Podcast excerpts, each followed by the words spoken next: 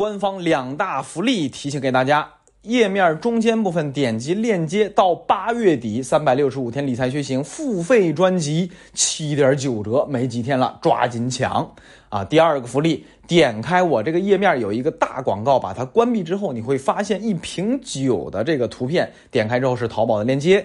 中秋即将来临，精选几款高品质、性价比高的红酒推荐给大家，需要的欢迎过来购买支持我。好，进入到正题啊。假设你有一手牌，然后你甩出了一手顺子，你来揣测一下啊，这个甩这一手顺子的这个用意是什么？这手牌这么打，用意是什么啊？就假设你是出牌人，好吧？好，这个前提啊，或者提问我摆在前边，我接下来把这一手顺子给你念一遍啊，给你解读一遍。首先，第一张牌啊，地产三道红线，这第一张牌啥意思呢？剔除预收账款资产负债率不高于百分之七十，净负债率不高于百分之百，现金短债不低于一比一。总结起来就一句话：房地产企业在短期、中期及长期都要进行降杠杆，都要让自己的负债啊资产负债表或者是。健康一些，不要给我像以前一样大干快上、疯狂扩张。三道红线就是这个作用。好，第二张牌，银行两道红线。银行两道红线是什么？房地产贷款占比大概分五档啊，个人这个住房贷款也是分五档啊。总之就是银行给房地产商的钱和给买房人的钱给设置了一个红线，不能越线。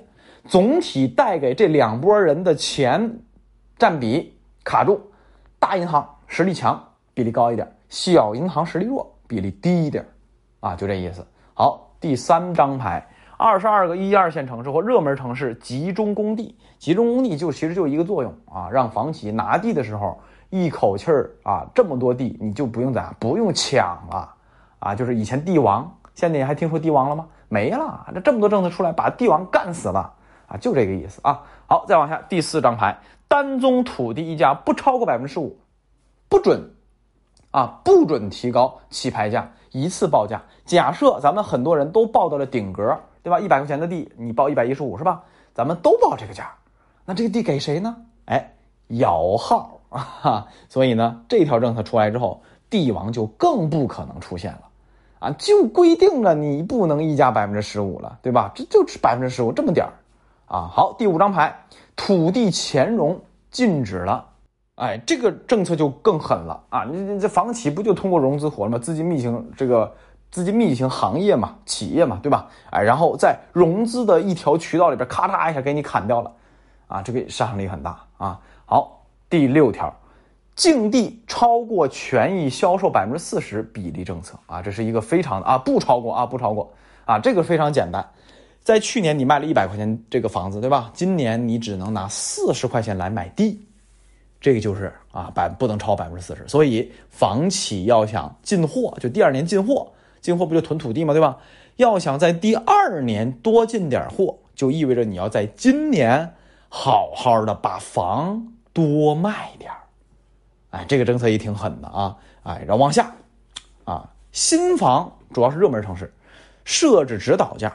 一般来说，这个比例比较低啊。新房这个指导价相对来说比二手房，就是上海很多都是。然后呃，上海现在还好啊，就很多之前很多都是。然后西安万人摇号，很多很多热门城市都是它莫名其妙，它给指导了比二手低。这个是为什么？后边我再给大家讲啊。然后第八张牌啊，提高贷款利率。啊，第九张牌热门城市现在限购，第十张牌提高贷款门槛，变相提高首付比例，等等等等等等这些政策啊，大概十条吧。再往下的话，其实还有很多，包括之前我讲的稳字当头啊，房住不炒，包括这个呃银行的、央行的货币政策引导流向实体啊，就查经营贷对吧？经营贷全部查你，你拿着企小小微企业经营贷去买房不行。啊，包括之前这个小贷、个人的这各种消费贷去买房不行，查你啊！这政策很多啊，如果捋的话，这一手牌能打出十好几张，啊！只是我把近期热门政策捋出十张牌来了，算是一个顺子吧，啪一下出出来了。啊，那接下来就好说了。我把这个十张牌这个顺子打出来之后，接下来给大家出一个现场的考题，啊，这个考考大家。这几年我这快有五百期节目了吧？我这个和谐的节目都有，这是是一百期了 啊！考考大家能不能反应过来？这一把顺子出出来，假设你是出牌的人，打牌的人，你能揣测出你到底什么意思吗？你能揣测出这一把牌甩出去是什么意思吗？啊，我这个给大家空三秒，咱们这一个隔空进行一个互动，看看大家能不能反应过来。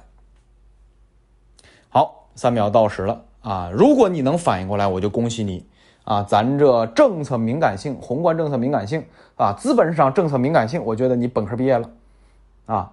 其实这么多政策连贯到一起，一把顺子扔出来。这个出牌人呐，就想说一句话：经济要去地产化，地产要去金融化。啊，咱们从后边开始解释，先说地产去金融化，帮助大家理解一下啊。这个去金融化，你得先明白金融化是什么意思。金融化一般来说啊，它有两个显著的特征，第一个特征就是杠杆儿。你就有一块钱，你非得干四块钱的事儿，怎么办？去借呗，借三块钱，拿你这一块钱或者是你的信用去抵押，反正你得给我借出三块钱来，加杠杆，你的杠杆就是一比三，啊，你你最终是四块钱的活你能干了，加杠杆儿就能干了，你这个其实你就是金融化的一个一步，啊，当然金融化加杠杆那复杂多了啊，可以加好几层，放大几十倍杠杆的都有过，之前还记得吧？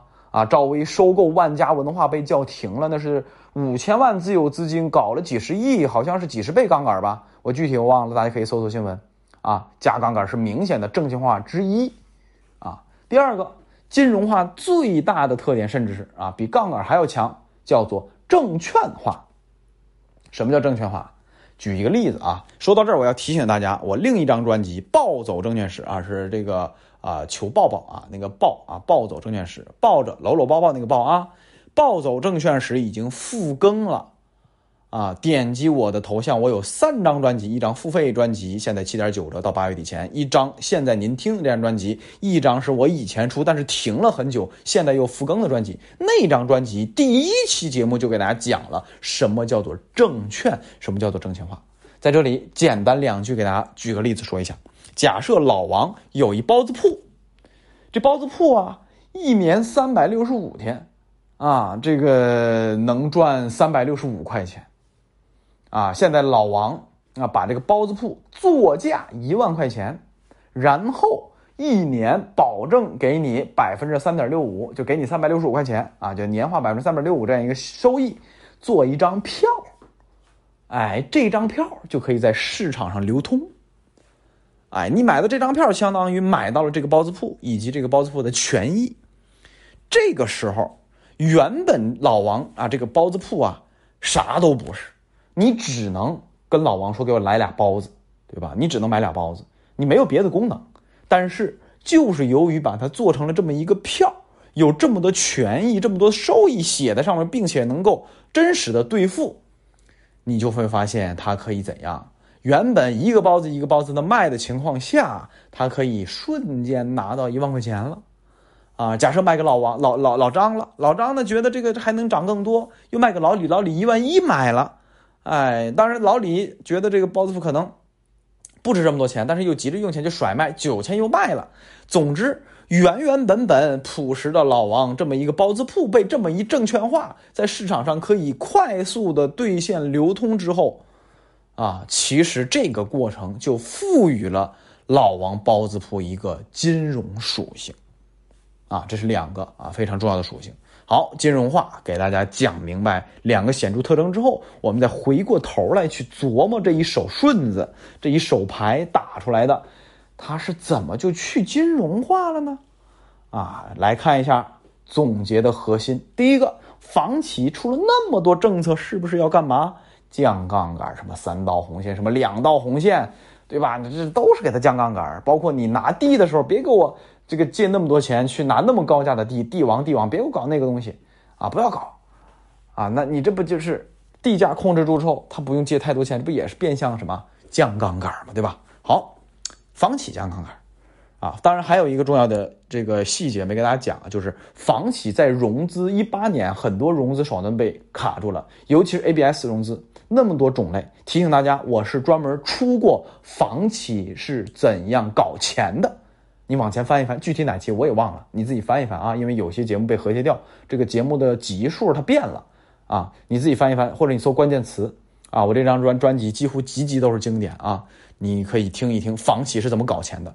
他在搞钱过程中有一种证券化啊，ABS 这种融资模式啊被叫停了，叫停了很多手很多种啊，这个就点一下细节就行了。好，再往下，老百姓，老百姓买房，三成首付。最高最低的时候有两成首付啊，提高到三成，现在是百分之三十五，有些地方百分之五十，二套房百分之七十，这是什么意思？买房少借点钱就是什么？就是让你降杠杆儿啊！然后呢，这么查经营贷、查消费贷违规进入楼市，这管这些事儿，这些事儿不就是另类借贷吗？对吧？另类借贷其实也是加杠杆，那也可以理解为啊，用个人发债，个人依靠自己的信用发债，然后去买房啊，这是债又有债又有证券化又有杠杆的属性都在里边，但是现在被叫停了。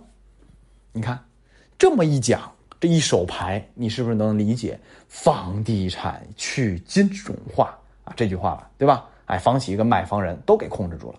好，前一句话，经济去地产化。这个怎么理解呢？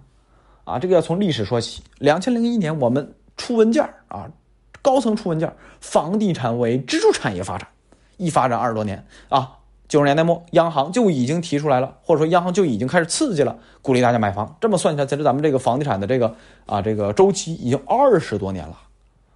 啊，这个时候我们再看，当时把你拎上来，现在又要去掉，怎么理解呢？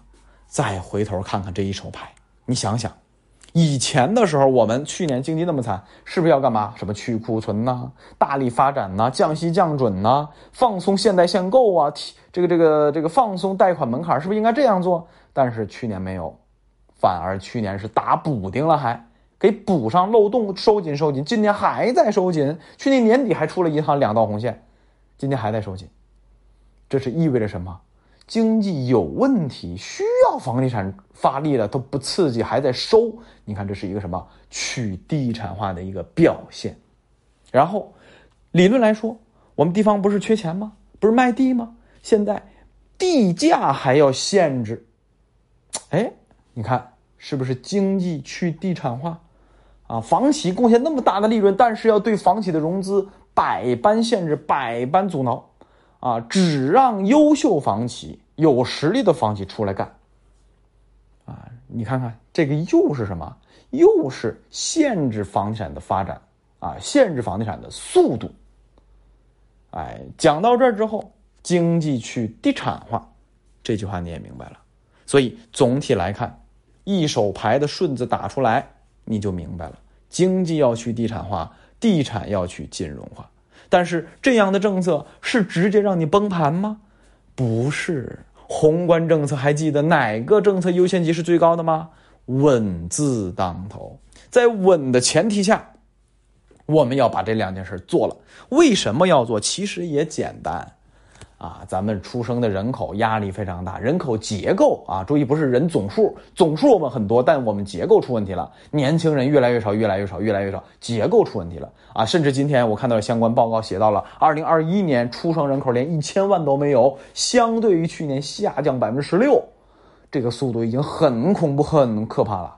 这是人口问题，还有一个细节问题，大家可能不知道。以前讲过，我们的在建工程就是房子的在建工程的平米数有七十八亿，就七八十亿平米。就现在咱不不拍地了，房子再也不建新的了，就是过去的存量把它建好拿出来卖，就有七十八亿平米，人均好几平。啊，所以你回头看看，这手牌打出来之后。你是出牌人，你心里都明白我们到底该怎么做，这一牌到底该怎么出了，对不对？